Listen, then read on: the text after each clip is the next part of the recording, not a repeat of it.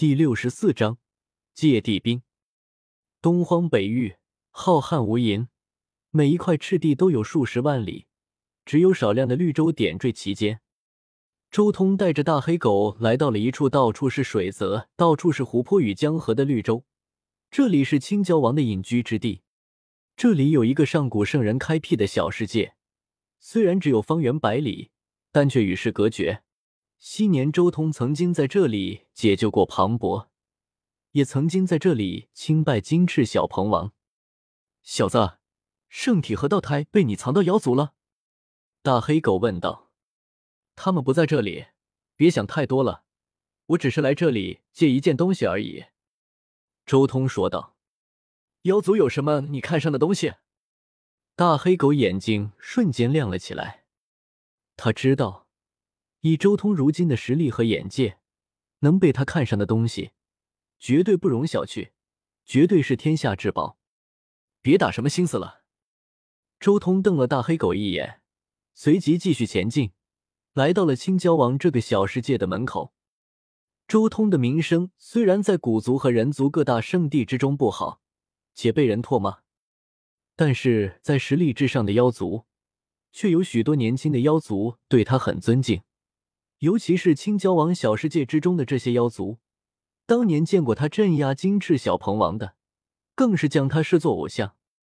周通的出现，顿时令这个小世界的妖族都惊喜无比，很隆重的将他迎入了小世界之中。霸王来访，老道有失远迎。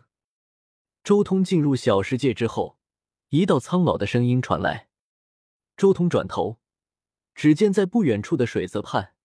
有一个老道士正在走来，他看起来很干瘦，身穿古旧道袍，精气神十足，血气旺盛，根本看不出什么衰老。一尊妖王，一旁的大黑狗瞬间认出了这个老道士乃是妖族的一尊王者，原来是赤龙王前辈。周通微笑着向这位老道行礼，这人乃是赤龙道人。原著中和叶凡关系极好，被叶凡坑了好几次，还帮叶凡数钱的那种。在周通前往紫薇星域的这些年，他已经从绝顶大能突破到王者阶段了。霸王天下无双，瑶池盛会更是打出人族的威风，令人钦佩。赤龙道人开口，不知霸王所为何来？我想见青帝后人颜如玉一面。周通道。请稍等，我现在就去通知他。赤龙道人点了点头，将周通带入一间宫殿，随即离去。小子，你这时候找颜如玉，难道你在打青帝兵的主意？大黑狗眼珠子一转，很快就想到了什么，随即就有些激动了。小子，你这么有把握见到青帝兵？我们一共刻下了二十八座地阵。一旦以此地震催动青帝兵，简直是神挡杀神，佛挡杀佛啊！纠正你一点，是三十二座地震，你莫不是以为我不知道你私藏了四座？周彤鄙视道：“别忘了，我执掌祖字秘，对那些材料的消耗了若指掌。你这点小心思，还是别在我面前玩。这死狗本性难改，专门杀手。”之前在克阵的时候就想办法贪没了四座地震，妈的，这小子太精明了！大黑狗小声嘀咕。就在这时候，宫阙外传来天籁之音，颜如玉来了。宫阙中摆满了奇花异彩，四壁更是嵌有不少明珠美玉。但是随着颜如玉的到来，一切光彩都暗淡了下去。他看起来不过双十的年纪，白色衣裙拖地，黑发轻舞，长长的睫毛颤动，眼眸似迷蒙着水雾，如一株神莲绽放，整个人气质飘渺。他代表了完美，举手投足风姿无双，百花失色，明珠无光，让一切美丽的景物都似蒙尘。多年不见，颜仙子风采依旧。前几日有幸得到一株不老仙葩，今日正好赠与仙子。周通微笑着将一个栽种了一朵神花的瓦盆拿了出来，递给了颜如玉。这种不老仙葩，唯有仙葩绽放的一刹那有神效，服食可青春永驻，红颜不老。它既不能延命，也不能增加寿元，对于男性修士来说很鸡肋，并没有多少人看重。然而，却让许多女修士为之而狂，这是天性使然。颜如玉绝美的容颜上写满了惊讶的神色。美眸一瞬不瞬的望着这株不老仙葩，多谢霸王。颜如玉喜不自禁，没有女子不爱美。这一笑，却令宫殿之中的无数妖族都不禁失神恍惚。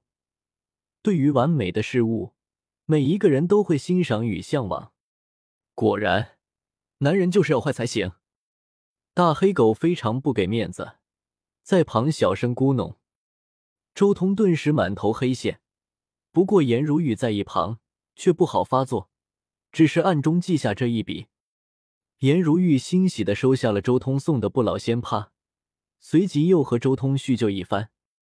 最后，颜如玉终于还是有些忍不住问道：“霸王此来应该不是专程送我不老仙葩的吧？”“此来只为借取青帝兵一用。”周通也没有丝毫隐瞒。为了中州羽化神朝的祖庙，颜如玉声音如天籁，非常动听。我可赠你一法，借青帝兵一用。周通道：“我知道颜仙子身为青帝后人，有青帝妙法，但我此法绝不一般。”说话间，周通右手凌空一按，他掌心剔透，化成了紫色，符秘籍，一片炽盛的闪电噼里啪啦作响。瞬间笼罩而下，这天地都一片炽盛，紫色的电芒与符共舞。这是颜如玉心神俱震，眼眸中露出一丝震撼之色。他感觉到了，眼前这一法完全能助他将青帝法之中最终极的那一篇秘术。青帝的金尖深晦涩，尤其是其中有许多属于乱古法的理念，与当今盛行的修行之道迥异。所以，仅仅一万年的岁月，青帝的道统就迅速衰败下去了。这不是因为青帝没有留下青帝兵的缘故，而是因为青帝的道太难了。相比较其他的地经，青帝的经难修、难练，甚至有些难以理解。如何？周通一放即收，重新收回了神通，微笑着看着颜如玉。这种法是什么？颜如玉美眸中光波流转，算你一族的传承宝术，乃是乱古岁月盛行之法，与当今修炼体系迥异。周通轻声说道：“颜仙子可以考虑一二。”